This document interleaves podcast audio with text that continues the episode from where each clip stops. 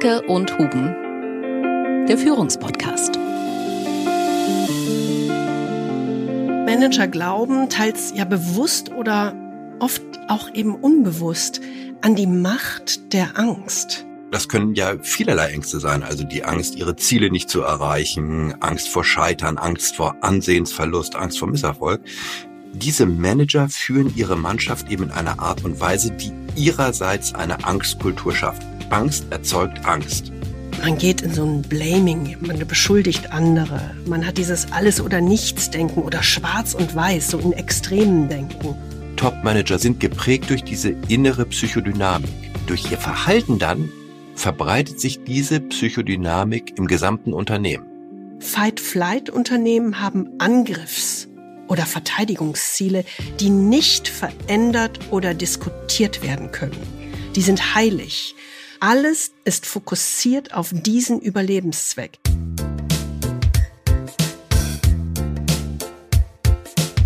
Der Führungspodcast mit Anke Huben und Kai Dierke. Wir freuen uns sehr, dass Sie auch diesmal wieder dabei sind, wenn es darum geht, Führung mit etwas anderen Augen zu sehen. Und wir melden uns heute von unterwegs. Sie hören das vielleicht auch ein bisschen. Ein bisschen in der Halle. wir sind so ein bisschen im Eimer, ne? genau. Wir hatten eigentlich vor, und das tun wir natürlich auch, mal ganz kurz zu Anfang über das Thema zu sprechen, was wir Anfang des Jahres angeschnitten haben. Selbstfürsorge. Sie Tu's erinnern nicht. sich. Tu's nicht. Es ist ganz furchtbar. Wir wollten so ab und zu mal drauf gucken, wie gut wir denn und wie gut Sie denn unterwegs sind. Also wir, äh, ja. Drei plus, würde ich sagen. Drei, drei plus, naja, aber äh, das ist noch schön geredet. Also wir machen das noch irgendwie ganz gut mit den Hunden laufen und auch mal ab und zu Meditationen, aber wir kriegen das nicht wirklich in eine gute, schöne Balance. Das Nein, war gut ist anders. Ja, die ersten vier Monate waren wie im Rausch. Ich weiß auch nicht, das ist irgendwie ein völlig unnormales Jahr. Das gipfelte gestern in einer WhatsApp, die ich geschrieben habe. Die war, Die war echt so knallermäßig. Da habe ich einem Freund geschrieben, also es geht uns wunderbar und geht mir wunderbar, aber ich muss eine bessere Balance zwischen Arbeit und Beruf finden. genau. Das, das ist wirklich eine professionelle Deformation. Ich meine, das sagt alles, oder? Absolut. Also besser, besser kann man es nicht auf den Punkt bringen, dass wir nicht gut unterwegs sind im Thema Selbstfürsorge. Aber wir arbeiten dran. Wir arbeiten dran, aber deswegen würde ich gerne mal hören, wie sind Sie denn so unterwegs? Und können Sie uns mal ein paar motivierende E-Mails schreiben, dass wir da besser aufspuren? Das wäre nochmal Also, gut. Ja, Ne? Genau, wir brauchen mal ein bisschen Fürsprache hier. genau. Okay, also lassen Sie uns starten. Ja. In die zweite Folge zu Angst im Management. Wir haben ja gesagt, Angst, dieses große Tabu im Management, ist uns zwei Folgen wert, weil es so vielschichtig und weit verbreitet ist und wirklich so ein richtig dickes, fettes Tabu. Ja, und darum geht es in dieser Folge. Wiederum. Weil es eben so ein Tabu ist, ist Angst für Führungskräfte, Mitarbeiter und natürlich ganze Unternehmen ein enormes Risiko. Mit potenziell fatalen Folgen. Denn man muss dem Philosophen Edmund Burke recht geben, der schon vor vielen Jahrhunderten gesagt hat, keine Leidenschaft raubt dem Verstand so sehr die Handlungs- und Denkfähigkeit wie die Angst. Ach, du nur wieder mit deinen Zitaten. Ja, ich finde ich finde das immer Das ist gut. unglaublich, echt. Ja, ich finde das total Das ist ja vor allem durch die Neurowissenschaft dann auch noch ein paar hundert Jahre später belegt worden. Ja, absolut. Ja, und ich meine, das Thema Angst in Unternehmen und diese fatalen Konsequenzen, das ist ja auch gerade jetzt wieder höchst aktuell. Denn ich meine, das haben Sie ja bestimmt mitbekommen. In diesen Tagen wird in einem Münchner Gerichtssaal ein letztes Kapitel geschrieben zu einem beispiellosen Fall von Management durch Angst. Dem Dieselskandal bei Volkswagen. Sie haben sicherlich gehört, dass Rupert Stadler, Ex-Chef von Audi, nach langem Zögern angekündigt hat, im Zuge eines Deals mit dem Gericht ein umfassendes Geständnis zum VW-Dieselskandal abzulegen. Darauf sind wir auch sehr gespannt, denn es hat ja schon andere Geständnisse gegeben. Ja, Aber das ist genau. natürlich ein guter Aufhänger. Wir hatten ja eigentlich vorgehabt, über Martin Winterkorn zu sprechen im, im ganzen Zusammenhang mit Management durch Angst. Aber dieser aktuelle Aufhänger jetzt mit Rupert Stadler und seinem möglichen Geständnis oder bevorstehenden Geständnis ist natürlich nochmal was ganz Besonderes. Ja, und zu Martin Winterkorn kommen wir ja noch. In extenso, würde ich genau. sagen. An ihm kommt man nicht vorbei. An dem kommt man nicht vorbei. Der nee. steht ja schon im Kern der ganzen Geschichte. Und es ist ja noch offen, wie das sich eigentlich mit seinem Prozess weiterentwickeln wird. Ähm, mhm. das, er ist ja offensichtlich sehr krank und kann nicht mhm. vor Gericht erscheinen, aber das muss man dann mal sehen. Wie dem auch immer sei, wenn man jetzt mal so ein bisschen guckt, wo steht denn jetzt im Grunde diese ganze rechtliche Aufarbeitung des VW-Dieselskandals?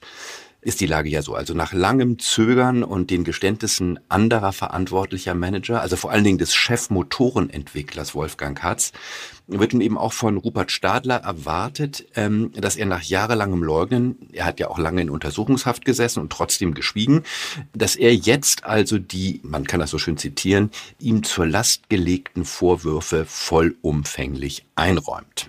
Hm. hm? Also, dass ja. er wirklich äh, Tacheles redet. Der Deal, der im Grunde dahinter steht, ist eben, dass Rupert Stadler gesteht äh, seine äh, Mittäterschaft und im Grunde bekommt er dann äh, im Gegenzug nur eine Bewährungsstrafe von anderthalb bis zwei Jahren und wahrscheinlich muss er 1,1 Millionen Euro zahlen als Geldstrafe. Das sind sozusagen die festgelegten Dinge, aber dahinter steht natürlich jetzt auch, muss man fairerweise sagen, eine zerstörte Karriere. Von dem Ansehensverlust müssen wir einfach mal ganz absehen in der ganzen Sache. Also man muss aber sagen, das ist Rupert Stadlers Lohn der Angst. Ja, Lohn der Angst, das hört sich so nach diesem das ist dieser Film. 50er Jahre Titel ne? Ja. mit Yves Montand an. Genau. Das ist richtig, das ist auch wirklich in dem Kontext wirklich ein guter Begriff, Lohn der Angst. Und wir müssen uns ja fragen, was der Prozess um den VW-Diesel-Skandal tatsächlich mit Angst zu tun hat. Und es ist mal ganz gut, einen tieferen Blick auf diesen Skandal zu werfen, denn wir können alle viel darüber lernen, was Angst im Management und in ganzen Unternehmen anrichten kann. Und dazu müssen wir eben zurückgehen auf den Ausgangspunkt dieses Prozesses gegen Stadler und diese anderen hochrangigen VW-Manager. Äh, also auf diesen Dieselskandal um systematisch manipulierte Abgaswerte. Dieser Skandal hat ja VW 2018 erschüttert und seither den VW-Konzern ungefähr 30 Milliarden Euro gekostet. Ja, ja. also hm. an Schadensersatzzahlungen und so weiter. Also bisher. Ne? Da sind also dieser enorme Reputationsschaden, der damit verbunden ist, und mögliche weitere Schadensersatzansprüche von Kunden nach diesen Geständnissen sind dann noch gar nicht eingerechnet. Also es könnte im Grunde noch viel schlimmer kommen. Und insofern kann man sagen, ja, 30 Milliarden Euro plus X, das ist der Lohn der Angst für den Volkswagen-Konzern. Mhm. Und das ist schon eine Summe. Das ist definitiv eine dicke Summe. Und Sie erinnern sich bestimmt, im Kern des Dieselskandals ging es ja um die jahrelange systematische Manipulation der Abgaswerte von VW-Autos durch sogenannte Abschalteinrichtungen. Oder so schön geenglisch Defeat Devices. Sie wurden in, den, in die VWs eingebaut, um auf dem Prüfstand die Abgasmenge so zu reduzieren, dass sie den vorgegebenen Umweltnormen in den USA entsprachen. Ja, und damit eine viel niedrigere als im normalen Betrieb. Ja, unglaublich. Äh, ne, also es ist mhm. wirklich, eine, es ist wirklich echt ein, toller Begriff, Abschalteinrichtung dazu zu sagen. Mhm. Euphemismus. Ja, mhm. Euphemismus des Jahres. Natürlich ist schon viel über diesen Dieselskandal und die Hauptakteure vor allen Dingen über Martin Winterkorn geschrieben worden. Die Presse war ja seinerzeit voll davon. Aber einer der interessantesten Aspekte, finde ich, dieses VW-Dieselskandals ist eben doch nochmal wert, genauer betrachtet zu werden. Und das ist im Kern unseres Themas heute, nämlich wie führt eine Kultur der Angst dazu, dass ein solcher Skandal überhaupt passieren konnte? Oder besser, wie führt eigentlich eine Kultur der Angst zu einem kollektiven Verhalten einer ganzen Riege von führenden Managern, das am Ende zu einem solchen Skandal führt? Und das ist ja immerhin einer der größten Skandale der deutschen Wirtschaftsgeschichte. Ja, also das letzte Mal haben wir uns gefragt, Sie erinnern sich, welche Ängste treiben Manager um? Warum ist das so? Und was kann und muss jeder dagegen tun, um sich nicht von seinen Ängsten im Handeln ja unbewusst treiben zu lassen? Wir haben also das Tabu der Angst im Management angepackt im letzten Podcast. Dieses Mal wollen wir den Blick breiter ziehen auf Angst in Organisationen. Also wirklich breit ziehen. Wirklich breit ziehen vom Menschen auf die Wirkung in der gesamten Organisation. Wir fragen uns also heute, wie wirken unterdrückte oder unbewusste Ängste von Managern auf ihre Art und Weise zu führen? Welche Konsequenzen hat das für ganze Organisationen? Am Beispiel des VW-Dieselskandals? Ja, und warum ist die Kultur der Angst viel verbreiteter, als wir eigentlich glauben? Das ist schon faszinierend. Und natürlich muss man sagen, der VW-Dieselskandal unter Martin Winterkorn ist natürlich ein ganz besonders prominentes oder besonders augenfälliges und fast dramatisches Beispiel dafür, welche Folgen Angst äh, haben kann für Manager und für ganze Unternehmen. Mhm, Aber, ja. und das ist ja genau das, was du vorhin auch schon so angedeutet hast, es ist eben viel verbreiteter, als man eigentlich glaubt. Es schafft nur nicht in die Presse diese weit verbreitete äh, systematische Angst.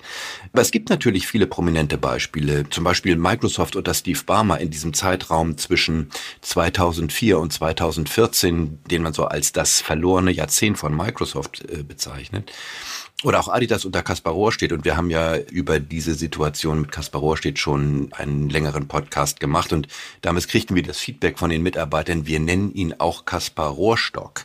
Mhm. Ähm, das ist ja nun auch sozusagen ein besseres Sinnbild für Angst kann man ja eigentlich fast nicht haben. Und natürlich kennen wir auch viele Fälle aus unserer Arbeit, äh, aber dazu später und natürlich anonym. Das müssen wir natürlich sicher. Das ist ganz klar. Aber es ist interessant, in die Presse schafft es halt dieser Betrug oder ja diese kriminelle Energie oder auch bei Kaspar Rohrstedt dieser totale äh, Niedergang oder dieser Sturz dieses Topmanagers. Das sind dann so Spitzen, die es in die Presse schaffen. Aber das, was dahinter steht, die eigentliche Ursache dafür, die Kultur der Angst, die schafft es natürlich nicht in die Presse. Dafür müssen wir einen tieferen Blick wagen und das tun wir jetzt.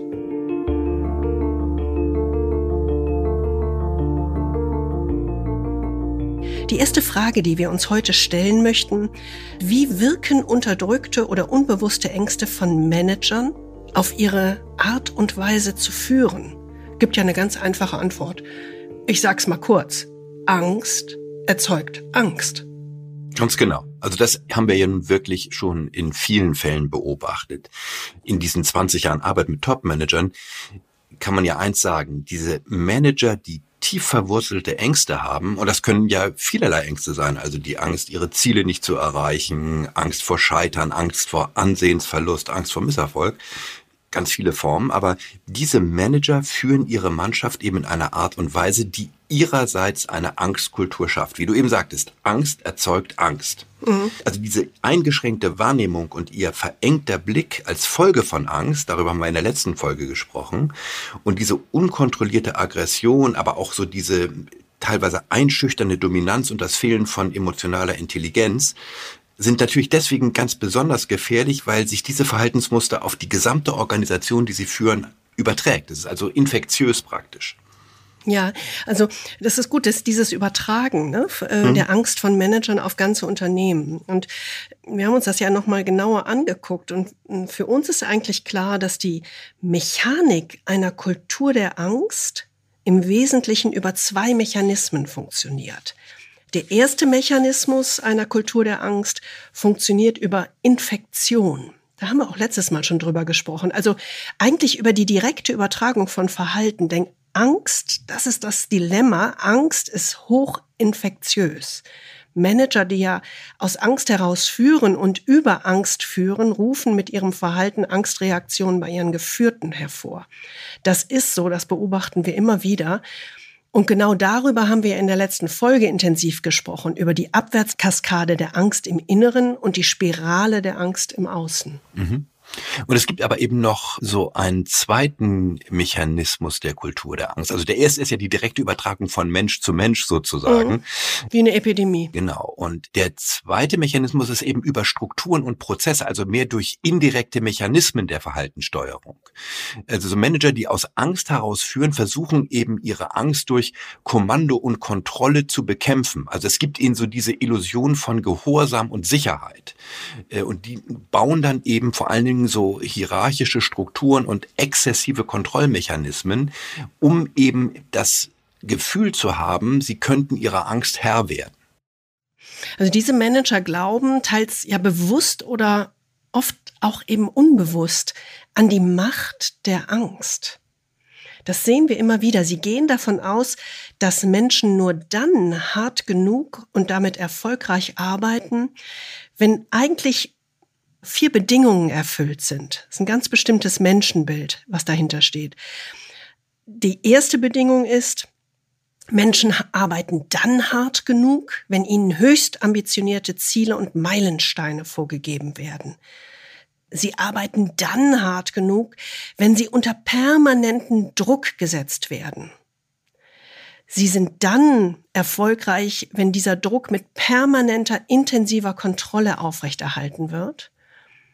Und viertens schließlich, sie arbeiten dann tatsächlich hart genug, wenn ihnen negative Konsequenzen angedroht werden, sobald sie die Ziele und Meilensteine eben nicht erreichen. Also wenn man es nochmal zusammenfasst, ambitionierte Ziele, permanenter Druck, intensive Kontrolle und negative Konsequenzen. Man muss nicht einfach nur mal auf der Zunge zergehen lassen. Also Manager, die mit und über Angst führen, haben natürlich ein zutiefst negatives Menschenbild. Mhm, absolut. Und zwar oft ohne, dass es ihnen überhaupt bewusst ist. Sie gehen einfach davon aus, dass Menschen sich nicht ausreichend anstrengen, wenn sie keine negativen Konsequenzen befürchten müssen. Das klingt so oft, wenn man sich das mal vor Augen führt, wirklich hart, finde ich. Aber das ist, das ist wirklich das so. ist keine Seltenheit. Das also, ist keine Seltenheit. Und wenn wir auf unsere, auf unsere Klienten gucken, äh, muss man sagen, das ist noch immer in vielen Unternehmen, so bitter das ist, dieses negative Menschenbild wird immer irgendwie noch als Selbstverständlichkeit angesehen. Das ist im Grunde auch die, sozusagen ein Teil dieses, was wir, glaube ich, schon mal skizziert haben oder zitiert haben. Ein Manager, mit dem wir arbeiten, der gesagt hat, Vertrauen habe ich eigentlich kein Problem mit. Vertrauen muss man sich halt jeden Tag bei mir verdienen. Es geht genau in diese gleiche harte Richtung. Du musst leisten, ja, ganz ja, klar. Nicht nur leisten, sondern ich misstraue eigentlich deiner Eigenmotivation zu leisten. Ja, genau. Deswegen muss ich dich vor mir hertreiben. Was viele Führungskräfte ja immer wieder zu unserem Erstaunen nicht erkennen, ist diese Zweischneidigkeit der Angst. Also Angst kann Positives, aber kann auch ganz klar Negatives bewirken. Und das ist nicht im Blick. Also Führen über Angst kann ja in der Tat sehr effektiv sein. Und zwar dann sehr effektiv, um die Illusion zu erzeugen, dass hochgesteckte Ziele erreicht werden. Und sehr effektiv, um Mitarbeiter dazu zu motivieren, aus Angst heraus eben alles zu tun, um diese Illusion um jeden Preis aufrechtzuerhalten. Mit allen negativen und möglicherweise fatalen Konsequenzen für das gesamte Unternehmen. Ja, also das ist jetzt sozusagen kurz gedacht, denn jetzt kommt das große Aber. Ne? Das ist die Kehrseite. Genau, das große, große Aber, also das total dominierende Aber, mhm. würde ich sagen. Ja, für führen, uns in jedem Fall. Mhm. Ja, ja, also führen über Angst ist eigentlich komplett ineffektiv, wenn es darum geht, Mitarbeiter zu Kreativität zu motivieren, um anspruchsvolle Ziele zu erreichen. Also wenn es mhm. darum geht, anspruchsvolle, ambitionierte Zielsetzungen dadurch zu erreichen, dass es, dass man innovativ ist, experimentiert, neue Lösungen entwickelt, dann funktioniert Angst eben nicht. Und vor allen Dingen funktioniert Angst eben auch dann nicht, wenn es darum geht, Mitarbeiter dazu zu motivieren, in die Verantwortung zu gehen oder auch mal mutig richtige Entscheidungen oder mutige Entscheidungen zu treffen. Ja, das ist ja genau das, was du willst.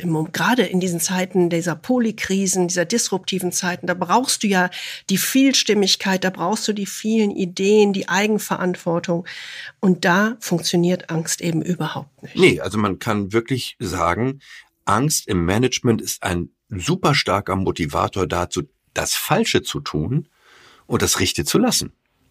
Ja, eigentlich ähm, herrscht in diesen Angst verseuchten, ist ein hartes Kann man Wort, sagen, ne? doch. Ja, fast angstverseuchten Unternehmen oder Top-Management-Teams auch so eine Art Kartell des ängstlichen Schweigens. Und dieses Kartell basiert auf ja so stillschweigenden, impliziten Überzeugungen. Wir haben das mal für uns die fünf Gebote der Kultur der Angst genannt, die wir immer wieder beobachten. Vielleicht erkennen Sie davon auch etwas wieder. viele Mitarbeiter oder auch sehr viele Führungskräfte. Das ist ja das Schlimme. Das auch, ist ne? ja genauso. Also, also ich würde eher Führungskräfte sagen, ja. gar nicht Mitarbeiter, sondern genau. es fängt ja ganz oben an, tragen tatsächlich diese Gebote wie so ein unausgesprochenes Mantra in sich. Und ich gehe mal auf die fünf ein. Also das erste, das ist so unglaublich weit verbreitet. Sprich niemals Probleme gegenüber deinem Chef offen an. Das könnte ja negative Konsequenzen haben für das eigene Ansehen und die Karriere. Das ist das einfache Motto, ich bin doch nicht blöd und werfe mich vor den Zug. Ja, ein Zitat ne? eines DAX-Konzernvorstands. Ja, genau. In Bezug auf seinen CEO. Ja. Also wir reden hier nicht von, von kleinen Mittelständlern. Wir, nee, wir reden hier genau vor allem nicht von Opfern. Ne? Also wir Nein. reden hier eigentlich nicht von Opfern, sondern das sind Leute, die eigentlich auf Augenhöhe agieren müssten. Sie wissen genau, dass sie es nicht tun, obwohl sie es tun müssten. Genau. Mhm. Das zweite Gebot heißt, kritisiere niemals deinen Chef und nichts, was er sagt, getan oder mit aufgebaut hat. Und das ist natürlich eben auch eine fatale Logik, denn damit entsteht eben dieser völlig feedbackfreie Raum an der Spitze. Also, dass am Ende nur noch so eine Art Echokammer da ist, wo man von Ja-Sagern umgeben ist. Und das ist natürlich völlig fatal, gerade an Unternehmensspitze. Ja, absolut. Ich kann es auch wirklich nicht verstehen, weil du redest ja von, also man spricht ja hier von ausgewachsenen, wirklich hoch erfahrenen Managern. Aber ja, das offene Wort wird nicht gepflegt. Das dritte Gebot. Ergreife niemals das Wort, wenn du nicht alles zweifelsfrei mit soliden Daten und Fakten untermauern kannst. Aber, und das ist natürlich immer dieser schicke Trick dabei, vergiss dabei nie, deine Daten und Fakten werden eben nie zweifelsfrei sein. So ist das. Ne? Ja, also sie wird, wird dann in Frage gestellt und auseinandergenommen. Mhm. Das vierte Gebot. Sprich niemals offen Probleme an, wenn der Chef deines Chefs anwesend ist. Denn das ist der absolute Loyalitätsbruch, Verrat. Haben wir auch schon häufig gesehen. Mhm. Wenn das tatsächlich passiert, hm, das ist ein Bruch für das immer. Das hat Konsequenzen. ja. ja. Fünftes Gebot, ergreife niemals offen in einer Gruppe oder im Team das Wort, um ein Problem zu benennen, das dazu führen könnte, dass dein Chef das Gesicht verliert. Oder, und das ist genau das Wichtige dabei, zumindest, dass er glaubt, dass er es verliert. Ja, das sind die fünf Gebote der Kultur der Angst. Sehr verbreitet, treffen die bei Ihnen auch zu? Das kann durchaus sein. Also es ist ja etwas, was wir in diesen 20 Jahren unserer Arbeit immer wieder erlebt haben. Das ist nicht ein Ausnahmefall. Das ist tatsächlich so. Und es müssen ja nicht alle fünf Gebote mm -mm, zutreffen. Nein, nein, absolut ein, nicht. Wenn, allein wenn ein oder zwei zutreffen, ist es schon schlimm und eigentlich ein Alarmzeichen. Mm. Was man aber erkennen muss, ist, egal ob es jetzt alle fünf sind, die zutreffen oder nur ein oder zwei, die Konsequenzen für ein Unternehmen sind natürlich verheerend oder zumindest mal potenziell verheerend.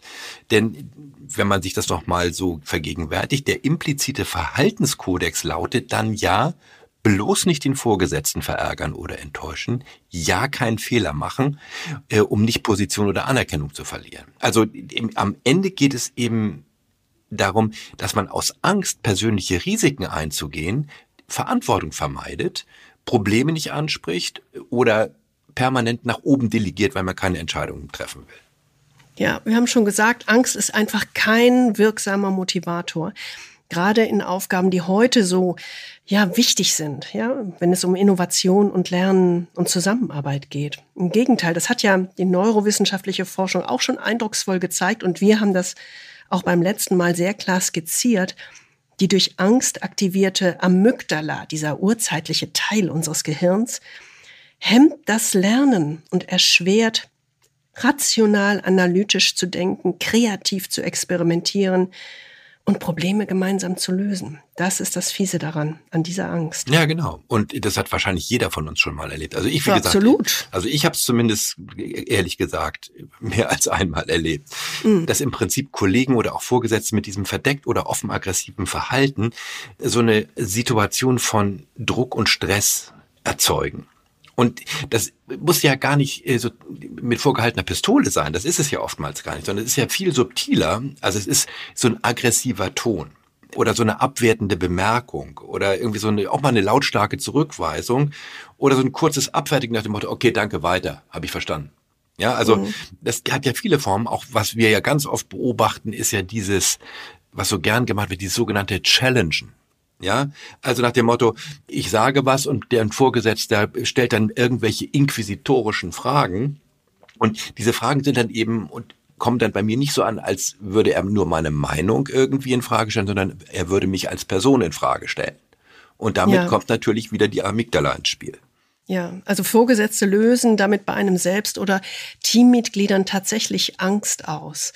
Und es muss gar nicht bewusst oder gewollt sein. Also sagen man da, man muss gar nicht darauf abzielen, aber das löst etwas in dem anderen aus. Denn es greift ja dieser faszinierende automatische Reaktionsmechanismus, den wir auch schon skizziert haben. Das aggressive oder kompetitive Verhalten anderer aktiviert bei mir ja dann sogenannte Abwehrmechanismen, Defensivmechanismen.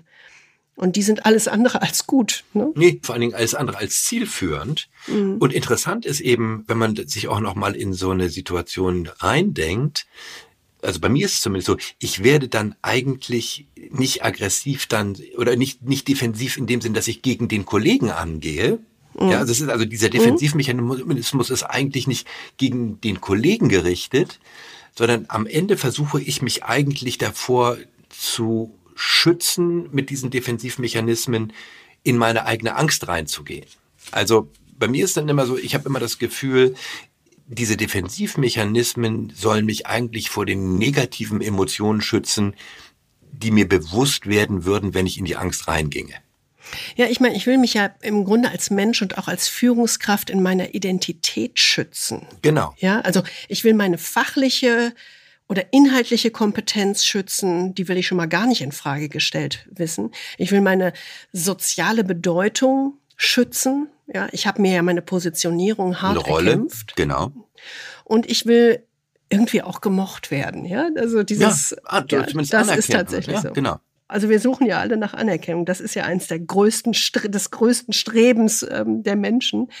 Und das kommt genau hier zum Zuge. Und ja, wenn das in Frage steht oder wenn das angegriffen wird, dann gehe ich in diese Abwehrmechanismen. Und diese Defensivmechanismen sind ja alles andere als positive Verhaltensweisen für Führung und Zusammenarbeit. Absolut. Sondern sie gehen ja genau in die andere Richtung. Ne? Das ist genau der Punkt. Also sie sind eigentlich zusammenarbeitsbehindernd. Aber was man eben verstehen muss, und ich glaube, das ist nochmal ein wichtiger Punkt, diese Defensivmechanismen dienen eben nicht dazu, uns vor anderen Menschen zu schützen, sondern vor den negativen Emotionen, die aus der Angst entstehen und die wir eigentlich nicht wahrnehmen wollen. Und deswegen sind diese Defensivmechanismen eben auch so vielfältig wie wir selbst. Aber, und das ist, glaube ich, ganz entscheidend, sie sind eben infektiös. Das hattest du vorhin ja auch schon mal erwähnt. Wer selbst defensiv ist, ruft durch sein Verhalten wiederum Defensivmechanismen bei seinem Gegenüber hervor. Ja, und je stärker, also intensiver die Defensivmechanismen sind, desto stärker äh, nehme ich die Bedrohung wahr, ja, die irgendwo im Raum steht, die andere vielleicht gar nicht so wahrnehmen, aber die ich auf mich selbst beziehe. Und desto stärker sind die tiefer sitzenden dahinterliegenden Ängste.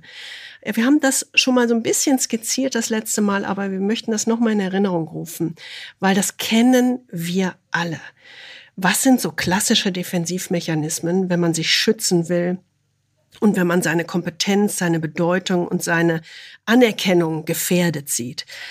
man geht in so ein Blaming, man beschuldigt andere, man hat dieses Alles- oder Nichts-Denken oder Schwarz und Weiß, so in Extremen Denken. Ne? Oder dieses Wiedercoin, dieses Rumination oder obsessive Denken, dieses sich im Kreis drehen. Overthinking. Ja. Oder den Teufel an die Wand malen. Ja, sozusagen das Extrem, das ist dann auch so schwarz-weiß. Oder diese Intellektualisierung, ja, Menschen mit Details und Daten überfluten, um sich, ja, gegenüber anderen besser zu positionieren. Ja, und abzusichern, genau. Mhm. Aber wir kennen auch, sehen auch genau, dass andere diesen Rückzug in die Opferhaltung, also sich selbst und ich kann ja gar nicht anders. Also so ist es halt hier. Ich kann ja nichts machen. Oder auch diesen Rückzug in das tödliche Schweigen. Und damit sind wir wieder bei dem Kartell des Schweigens. Das hat fatale Folgen. Das ist so. Aber diese ja, Defensivmechanismen, die sind einfach wirklich menschlich und die kennt sicherlich in der einen oder anderen Weise jeder von uns. Die kennt jeder und äh, natürlich muss man sagen, man muss sich dessen bewusst sein. Wir, wir, wir wissen alle, es sind sichere Anzeichen für tiefsitzende Ängste. Und wir müssen einfach klar werden, Angst erzeugt nicht Aktion, sondern Reaktion. Und das ist das Problem. Einfach biologisch betrachtet erzeugt Angst entweder Konfrontation, Flucht oder Erstarrung. Hatten wir ja schon mal erklärt beim letzten Mal. Aber nicht Zusammenarbeit, also nicht genau. Kollaboration. Genau. Mhm. Und was eben im Management so ganz besonders ja, fatal ist, ist, Angst erzeugt Schweigen. Und das ist natürlich gerade im Top-Management eine fatale Dynamik. Mhm. Ja, so wirken tatsächlich unterdrückte oder unbewusste Ängste von Managern auf die eigene Führungsarbeit oder die eigene Art der Zusammenarbeit in Anführungsstriche im Unternehmen. Angst erzeugt Angst.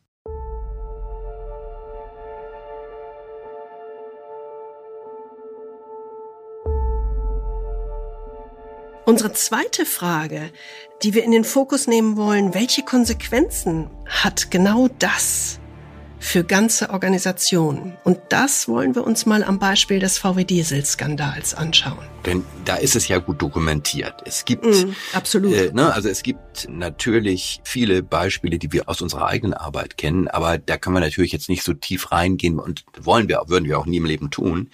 Aber es gibt eben sehr prominente Beispiele und drei kann man ja einfach mal nennen. VW und darüber sprechen wir jetzt gleich im Detail, aber auch Microsoft und auch Adidas. Ja, das mhm. sind alles äh, durchaus sichtbare Beispiele für die Folgen von Angst im Management.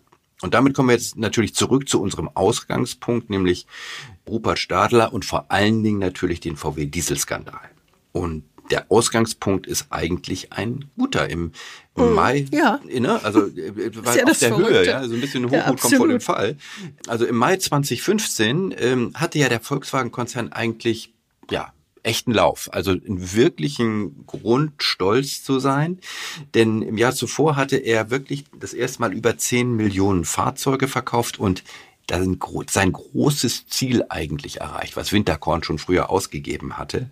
Ja, und PS schon, ne? Ja, schon genau, alle, mhm. den Titel des größten Automobilherstellers der Welt für sich zu claimen. Also man hatte das erste Mal den ewigen Rivalen oder langen Rivalen Toyota überholt.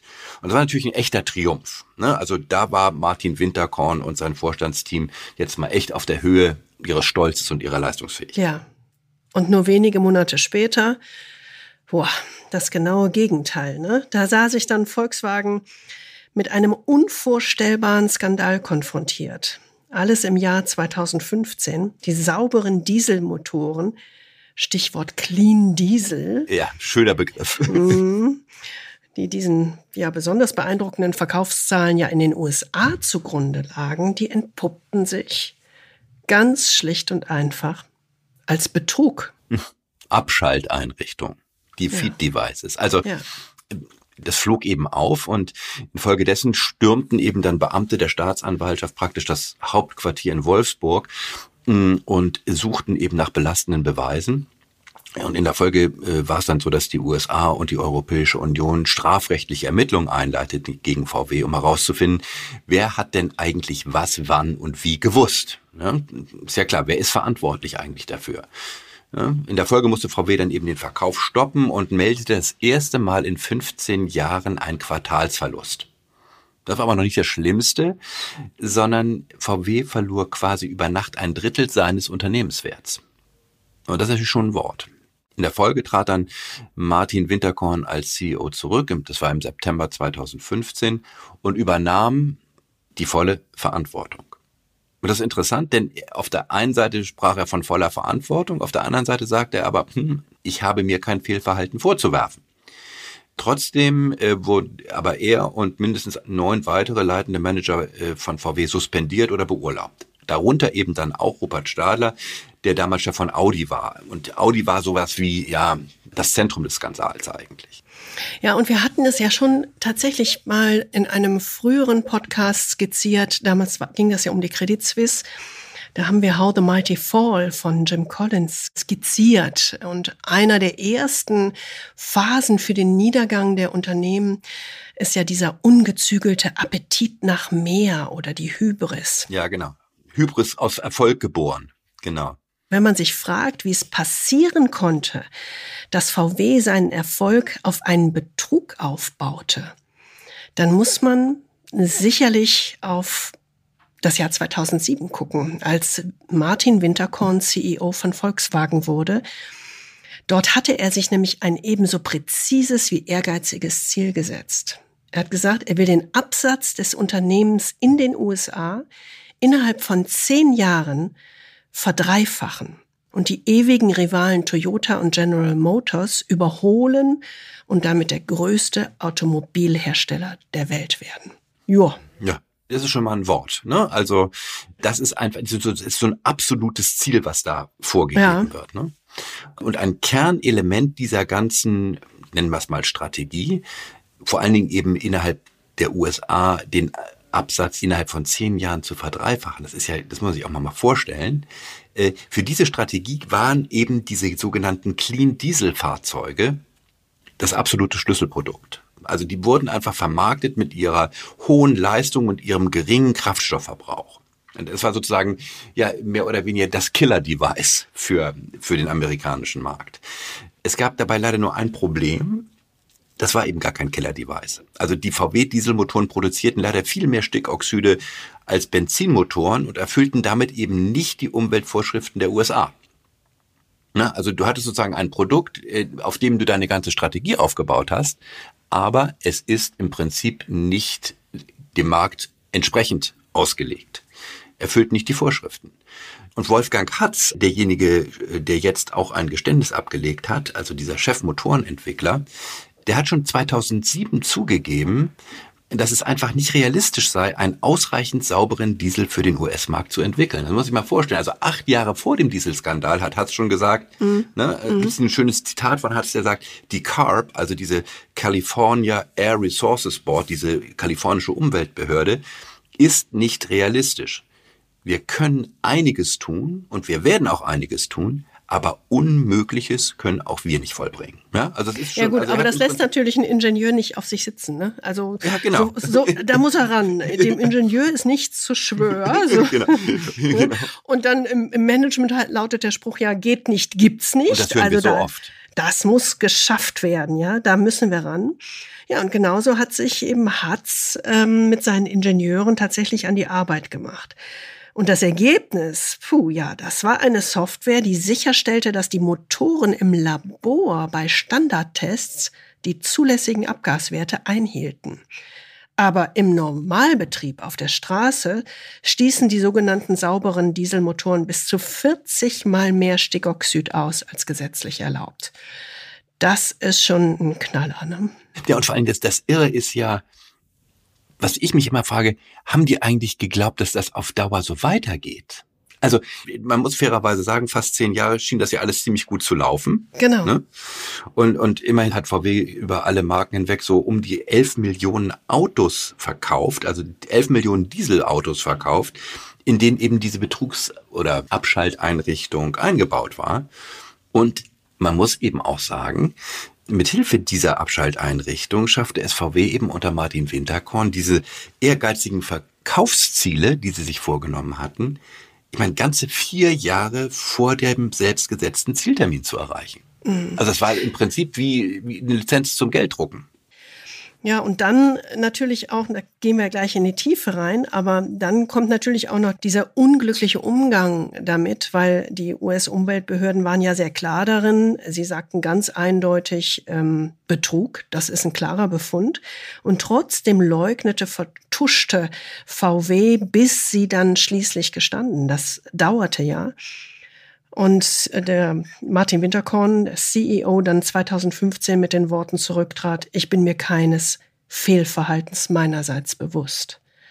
Das ist ja auch nochmal ein Knaller. Ne? Und äh, man, man hat es ihm bis heute ja auch nicht nachgewiesen. Mhm. Aber nichtsdestotrotz, man kann sich das natürlich auch nicht vorstellen. Denn, und äh, es ist eben auch so, man muss einfach sagen, Martin Winterkorn ist natürlich auch so eine Art ja Top-Besetzung für die Rolle des obersten Bösewichts. Ne? Also der hat im Prinzip ja allein schon diese Physis und diesen Auftritt, äh, wo man sagt, der verkörpert ja genau den Idealtypus, diesen hyperdominanten Alpha-Manager. Also mhm. dieses, dieses autoritäre, in der gewissen Hinsicht arrogante, perfektionistische, dieser, dieser Zuchtmeister mit seiner obsessiven Liebe zum Detail. Mm, und da gibt's ja diese ikonisch gewordenen Bilder von dem Auftritt von Winterkorn am äh, Stand von Hyundai auf der IAA 2011. Da klappert nichts. Ja, also dieses, wo er sozusagen seinen, einen seiner Entwicklungsvorstände heranzitiert und sagt, warum können die das und warum können wir das nicht? Bischof, Scheppert nichts. Du, du kannst der. Der BMW kann es nicht. Wir können es nicht. Wir hatten ja mal eine Lösung gehabt, die war zu teuer und dann hat die Warum kannst du der? Man spürt es schon, ja, ein sehr dominanter Manager, Martin Winterkorn. Und die Wirkung von Winterkorn auf seine Führungskräfte hat ein VW-Manager damals sehr plastisch beschrieben. Hier ist das Zitat. Es gab immer diese Distanz, diese Angst und diesen Respekt. Wenn Winterkorn zu Besuch kam oder man zu ihm gehen musste, ging einem der Puls hoch wenn man schlechte Nachrichten überbrachte, waren das die Momente, in denen es ziemlich unangenehm und laut und ziemlich erniedrigend werden konnte. Ja, präziser kann man die Wirkung von Management bei Angst kaum beschreiben. Das ist wirklich gut auf den Punkt gebracht. Und ja, Martin Winterkorn und seine autoritäre Führung bieten natürlich eine verlockend einfache Erklärung für den VW-Diesel-Skandal. Ne, das ist ganz klar, aber vielleicht auch zu einfach. Es stimmt zwar ja, Führer, CEOs an der Unternehmensspitze werfen einen Schatten auf ihre Organisation. Das haben wir gesagt. In diesem Fall einen Schatten der Angst. Aber Winterkorns Führung ist natürlich nicht in einem Vakuum entstanden. Er war der Zögling des übermächtigen Ferdinand Piech, des ehemaligen Vorstandsvorsitzenden und Großaktionärs von VW. Wir alle haben ein Bild von Ferdinand Piech. Ja, ein brillanter wir. und visionärer Automobilbauer, gar keine Frage. Aber als Manager zutiefst davon überzeugt, dass Angst und das Terrorisieren von Untergebenen der kürzeste Weg zum besten Ergebnis ist. Ja, also Piech ist ja auch so eine Ikone. Ne? Ja. Von ihm gibt es ja ein super illustratives und eindrucksvolles Beispiel, also wie, wie, wie Ferdinand Piech Führung verstand. Hm, das hat er selber mal Bob Lutz erzählt. Ähm, der war früher CEO von GM und Ford und überall ist der gewesen. Und der Pirch hat das, wie der Lutz später sagte, ihm voller Stolz erzählt. Zu der Zeit, als dieses Gespräch stattfand zwischen Lutz und Pirch, äh, war VW bekannt für seine Präzision in der perfekten Passung von Karosserieteilen. Die sogenannte Spaltmaß mhm. ähm, wie genau die Karosserieteile aufeinander passten. Also möglichst wenig Raum dazwischen. Das Spaltmaß, kann man sagen, war für Piech das Maß aller Dinge. Tja, und von Lutz gefragt, wie Piechs Ingenieure das hinbekommen haben. Das war schon was sehr Besonderes. Ja, dafür hatte Piech eine sehr klare Erklärung parat. Ein Zitat. Ich werde Ihnen das Rezept verraten. Ich rief alle Karosserieingenieure, die Stanzerei, die Fertigung und die verantwortlichen Führungskräfte in meinen Konferenzraum. Und ich sagte, ich habe genug von all diesen lausigen Karosseriepassungen. Sie haben sechs Wochen Zeit, um erstklassige Karosseriepassungen zu schaffen. Ich habe alle Ihre Namen. Wenn wir in sechs Wochen keine guten Passungen haben, werde ich sie alle ersetzen. Ich danke Ihnen für Ihre Zeit heute. Tja. Ich meine, das ist O-Ton Ferdinand Piech. Und das Interessante ist, in einem Schreiben kurz nach dem Sturz von VW, also dem Dieselskandal, spekulierte tatsächlich Bob Lutz, der CEO von Ford, dass Ferdinand Piech höchstwahrscheinlich die Hauptursache für den VW-Dieselskandal sei. Zitat, weil er eine Schreckensherrschaft und eine Kultur initiiert habe, in der Leistung durch Angst und Einschüchterung vorangetrieben wurde. Piechs Anspruch für VW war nicht weniger, als bester Autohersteller der Welt zu werden. Er betrachtete die Auseinandersetzung mit den Konkurrenten wortwörtlich als Krieg. Das ist ein Krieg zweier Unternehmen. General Motors will, dass Volkswagen ein großes, nicht wettbewerbsfähiges, bürokratisches Unternehmen bleibt. Wir müssen eine unangenehme Arbeit tun, damit wir überleben. Wir müssen unseren Standort Europa sichern, vor allem unseren Standort Deutschland. Wie wird die Autoindustrie nach dieser Schlammschlacht aussehen?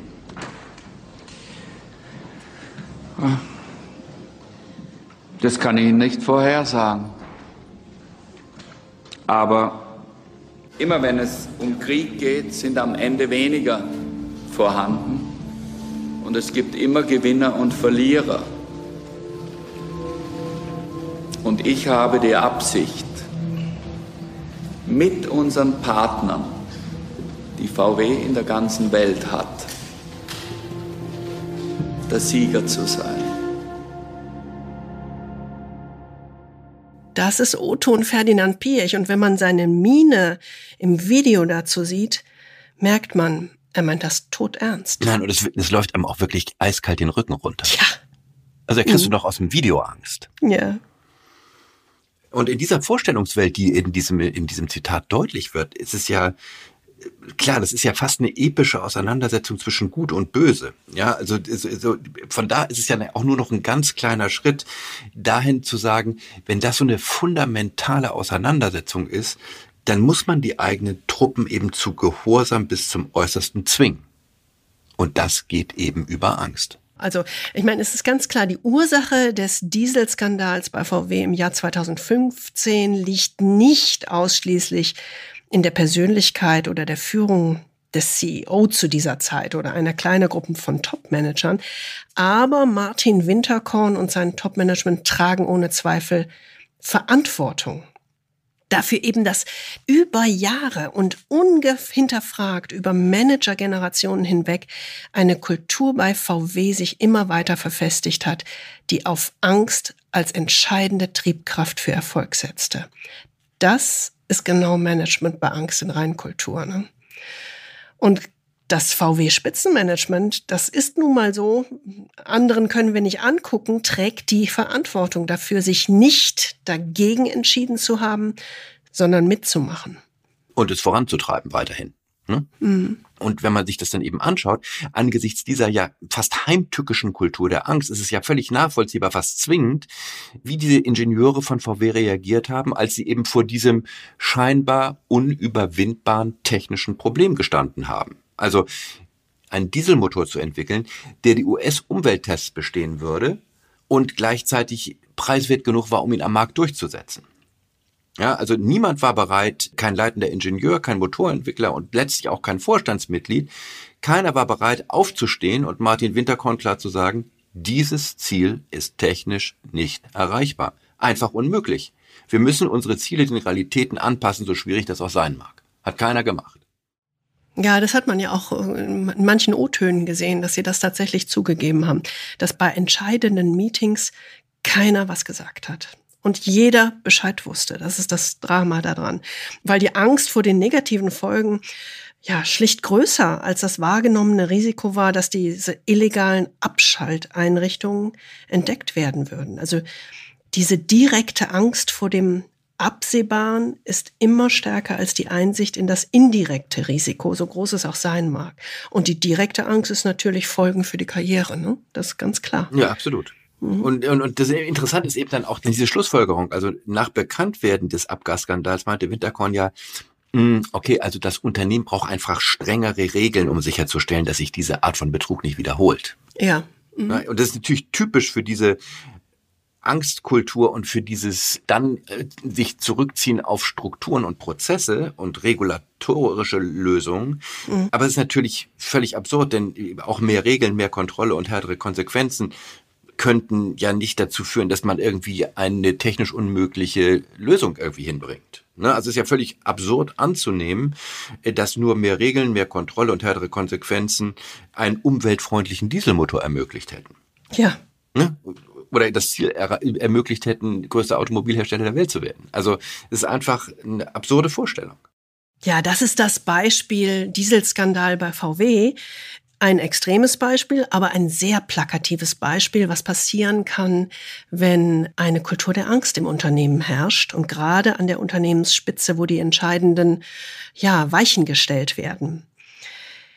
Wichtig ist uns aber genau die dritte Frage. Warum ist eine Kultur der Angst verbreiteter, als wir glauben? Denn der Dieselskandal ist nur die Spitze des Eisbergs. Das ist vielleicht unsere wichtigste Erkenntnis aus dem VW-Dieselskandal. Wir haben es hier eben nicht mit einem isolierten Einzelfall zu tun. Er ist vielleicht extrem, aber er ist nicht isoliert. Denn die identische Logik unerreichbare Zielvorgaben, eine Befehls- und Kontrollhierarchie, die durch Angst motiviert, Führungskräfte, die Angst haben, ihre Karriere zu riskieren, wenn sie nicht liefern oder wenn sie versagen, das gibt es ja doch noch immer in sehr, sehr vielen Unternehmen. Ja, wir haben das ja schon mal am Beispiel, diese Angstkultur am Beispiel von Steve Barmer bei Microsoft angeguckt. Das ist in der Folge über Satya Nadella, den aktuellen CEO von Microsoft.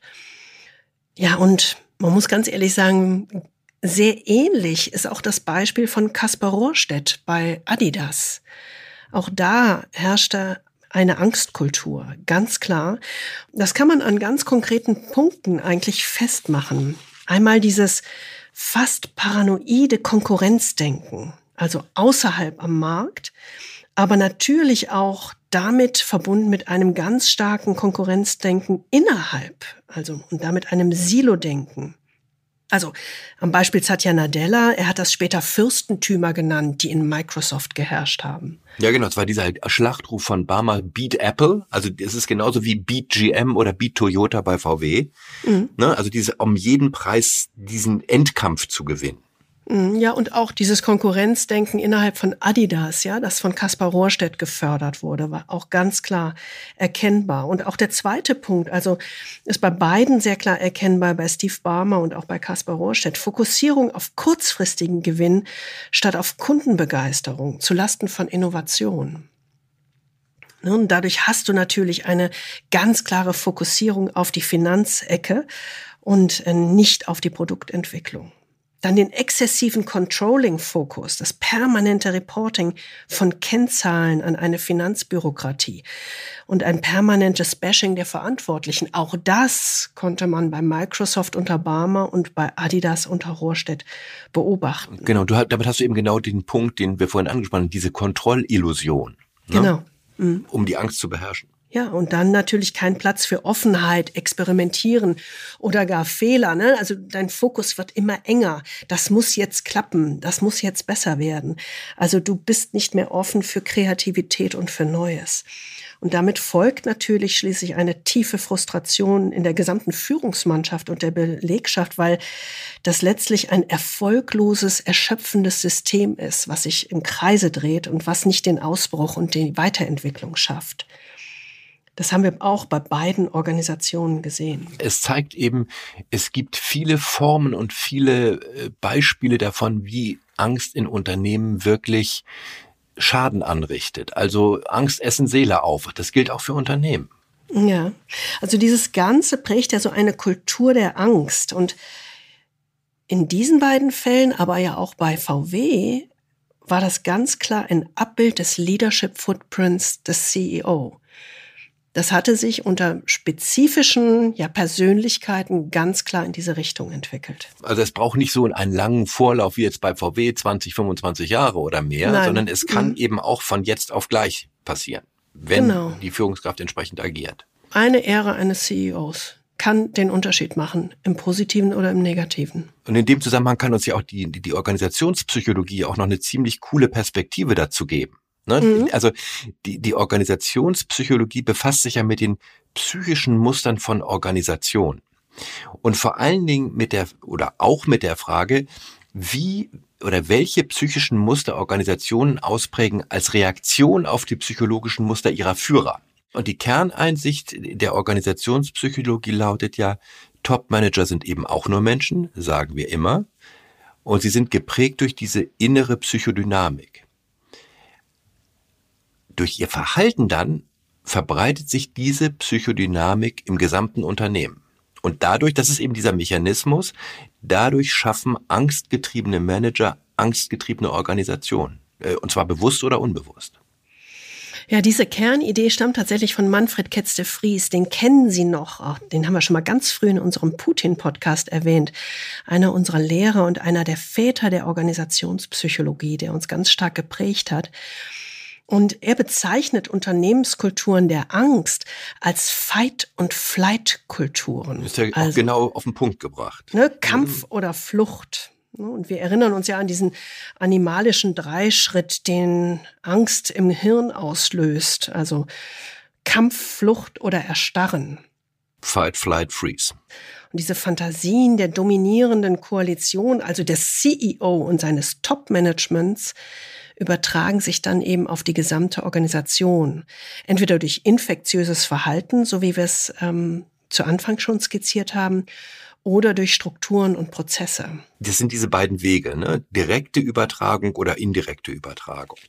Und, und in diesen Unternehmen mit dieser Fight-Flight-Kultur agiert dieses Top-Management eben aus Angst heraus. Auch wenn es sozusagen als Aggression nach außen erscheint, mhm. ist es doch immer irgendwie die Angst vor GM oder die Angst vor Apple oder die Angst vor Toyota oder die Angst vor Puma oder die, die Angst vor Nike. Also es stellt sich aggressiv da, ist in Wirklichkeit aber tief angstgetrieben. Und die Folge davon, von dieser Angst ist eben, dass die Welt einfach scharf in Freund und Feind gespalten wird.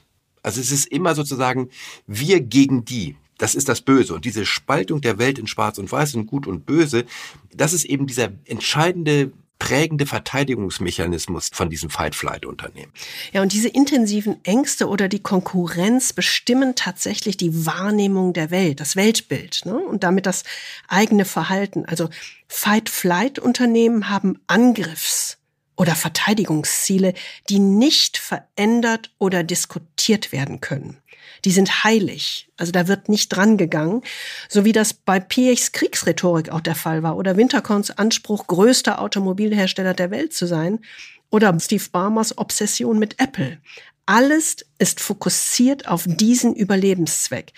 Also sich vor dem Feind zu schützen oder ihn eben endgültig zu besiegen. Es geht eben nicht um Kunden, ne? es geht um nee. Feinde. Und das ist eben genau der entscheidende Punkt. Zur Erreichung dieses finalen Zwecks oder zum Gewinnen dieses Endkampfs sind eben alle Mittel recht. Also der Zweck heiligt die Mittel. Und deswegen gibt es in diesen Unternehmen eben diese Besessenheit in Bezug auf die Mittel und Instrumente. Also wie gesagt, jedes Mittel ist recht. Und das führt eben auch dazu, dass diese Unternehmen einen sehr kurzen Blick auf Zeit oder einen sehr kurzen Zeithorizont haben.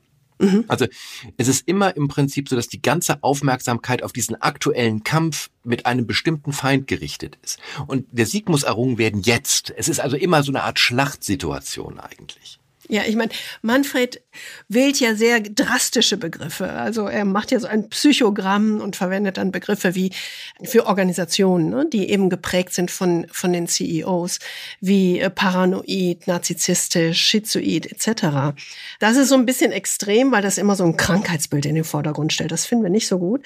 Aber diese Aspekte der Fight-Flight-Kultur führen tatsächlich zu einem sehr starren und rigiden autoritären Führungsstil. Ja, das sieht man bei allen Beispielen, die wir genannt haben. Absolut. Es handelt sich so um eine geschlossene, enge und starre Weltanschauung, die sich nie ändert oder weiterentwickelt, ja, und die keine wirkliche Inspiration oder Vision nach vorne hat. Ja, und das sieht man eben nicht nur an Adidas oder an Microsoft unter den entsprechenden CEOs, sondern das kennen wir tatsächlich auch aus unserer Arbeit.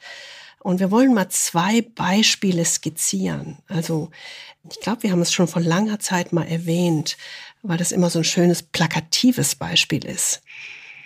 Mhm. Wir haben mit einem Top-Manager gearbeitet, der seine Organisation sehr unter Druck, unter Angst, unter Androhung auch schon äh, fast geführt hat. Von Konsequenzen. also nach dem Motto, Androhung wenn dann. von Konsequenzen.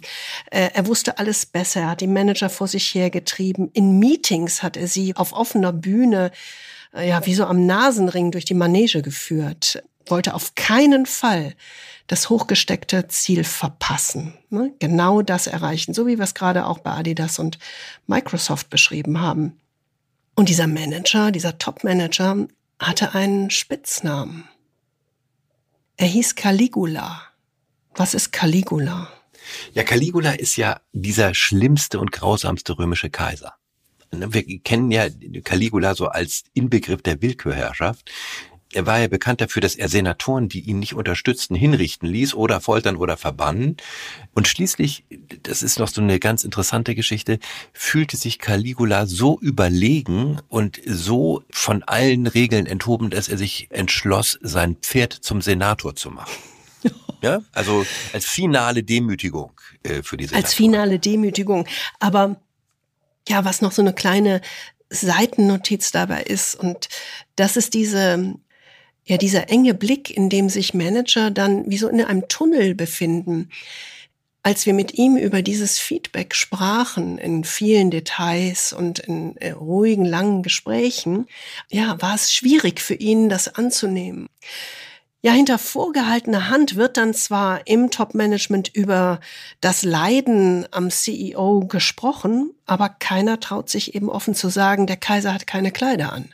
Keiner gibt dem CEO offen Feedback, weil diese Kultur der Angst sich eben etabliert hat. Hat man in der Reinkultur da wirklich gesehen? Das hat man in Reinkultur dort gesehen. Und so eine Kultur der Angst kann sich aber natürlich auch in anderer Weise zeigen. Also hier haben wir es jetzt an dem CEO sehr klar festmachen können. Und ähm, diese Muster des CEO haben sich ganz klar auf die Organisation übertragen. Ein anderes äh, Beispiel aus unserer Arbeit äh, hängt sich eher an dem Leadership-Team auf, also an der breiteren Top-Führungsmannschaft, ich sag mal den Top 50 wo ganz deutlich wurde, dass diese äh, Führungsmannschaft keine Verantwortung übernahm. Und das natürlich im Vorstand also bemängelt wurde, so nach dem Motto, unsere Führungskräfte sind überhaupt nicht bereit, hier tatsächlich in Verantwortung zu gehen. Ne? Ähm, sozusagen, wir müssen alles alleine machen, das kann ja wohl gar nicht sein. Wir tragen das alles auf unseren Schultern. Aber deutlich wurde, dass warum das eigentlich so geschehen ist, dass der Vorstand in jedes Detail reingegrätscht ist sich zu Nadelöhr jeder Entscheidung gemacht hat. Und damit ist natürlich so ein Teufelskreis entstanden, einer ständigen Absicherung der Führungsmannschaft durch Aufwärtsdelegation sämtlicher Entscheidungen nach oben in den Vorstand. Was da an dem Unternehmen super interessant war, war, da war die Angst eine Überlebensangst oder eine Todesangst, so im Grunde, ja. um es mal so zu sagen. Also das war ja kurz nach der Finanzkrise und da war im Grunde ja die Situation, dass man mehr oder weniger vor der Klippe stand. Und deswegen fühlte sich das Top-Management aus dieser Angst heraus an der Klippe zu stehen, eben bemüßigt, genau eben in das Detail reinzugehen, weil man den Führungskräften nicht, nicht traut in ihrer Kompetenz. Aber das ist ein super gutes Beispiel für eine Angst, die von außen kommt und sich in das Unternehmen hineinfrisst. Ja, in jede, also wirklich in jede Führungsebene des genau. Unternehmens genau. hineinfrisst. Und im Grunde durch das Verhalten des ähm, Vorstands ja, wurde die nächste Ebene entmachtet, weil sie einfach sozusagen tatsächlich in Details reingegangen sind und immer wieder Druck aufgebaut haben. Ja, und vor allen Dingen nicht nur entmachtet, sondern wirklich auch verängstigt. Ne? Denn wenn die mal eine Entscheidung getroffen haben, dann wurde das im Grunde teilweise wieder rückgängig gemacht. Einkassiert. Ja, mhm. genau. Mhm. Also Angst ist in jedem Fall kein wirksamer Motivator. Im Gegenteil. Und das haben wir auch durch die Neurowissenschaften nochmal ganz deutlich gezeigt oder gesehen, Angst hemmt Lernen und erschwert rational analytisch zu denken oder kreativ zu experimentieren und Probleme gemeinsam zu lösen. Das ist das Problem. Und das sieht man in vielen Variationen, so wie wir es gerade auch versucht haben zu skizzieren. Eine Frage treibt uns immer wieder um, wenn wir auf Manager und Unternehmen treffen, die Management bei Angst praktizieren. Sei es jetzt bewusst oder unbewusst. Ja. Nämlich mhm. die Frage, Warum eigentlich hält sich ein so dysfunktionales Verständnis von Management so hartnäckig? Äh, und zwar unabhängig von Ländern, Regionen, Industrien und auch selbst über lange Zeiträume hinweg. Also warum ist das so hartnäckig, dieses Verständnis? Ja, ich glaube, zum Teil liegt das ja daran, dass Management bei Angst in der Vergangenheit vielleicht durchaus wirksam war. Also noch funktioniert in, hat, sagst du. Ne, in der Zeit der klassischen mhm. Industrie, als klare Ziele erreichbar waren, Fortschritte direkt beobachtbar. Vielleicht ist es das und unter diesen Bedingungen konnten Menschen durch Angst oder Einschüchterung gezwungen werden, ihre Ziele zu erreichen. Ich rede jetzt mal gar nicht über die ethische Frage, sondern mhm. nur mhm. über das Thema Wirksamkeit. Ne? Äh, genau. Aber das Problem ist eben, dass diese Wirksamkeit jetzt entfällt. Also das Problem ist, dass in, ja, in diesen volatilen, unsicheren und komplexen Zeiten, also dieser VUCA-Welt, wie wir es immer nennen, mhm. Mm, ist das natürlich kein wirksames Führungsverständnis mehr. Also kein Führungsverständnis, das ein Unternehmen irgendwie auf Erfolgskurs halten kann. Im Gegenteil, es ist eben kein Erfolgsrezept mehr, sondern eigentlich ein Recipe for Disaster. Wenn nicht früher, dann später. Aber die Frage ist ja, was ist das Gegenmodell? Welches neue Skript müssen Führungskräfte und Unternehmen eigentlich lernen, um sich in dieser VUCA-Welt optimal aufzustellen?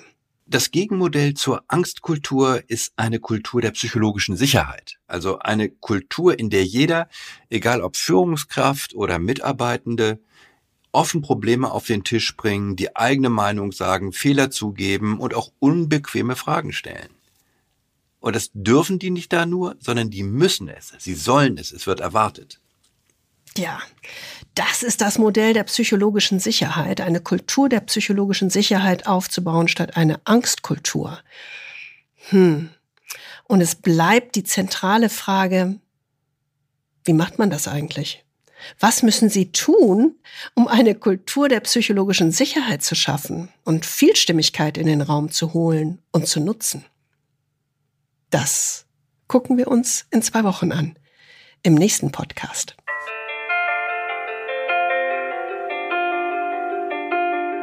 Das war unser Podcast über Management bei Angst und die fatalen Folgen.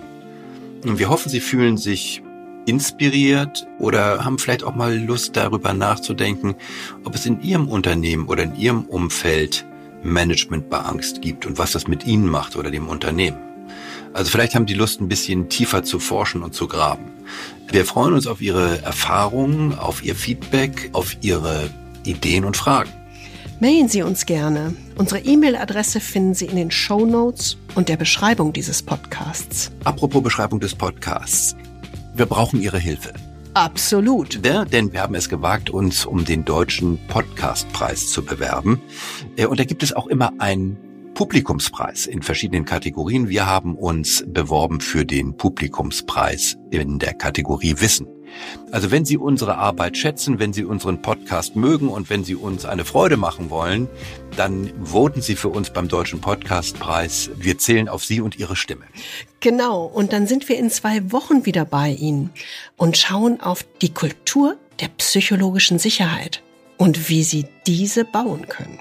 Wir freuen uns schon auf Sie und wünschen Ihnen in der Zwischenzeit viel Freude am Führen.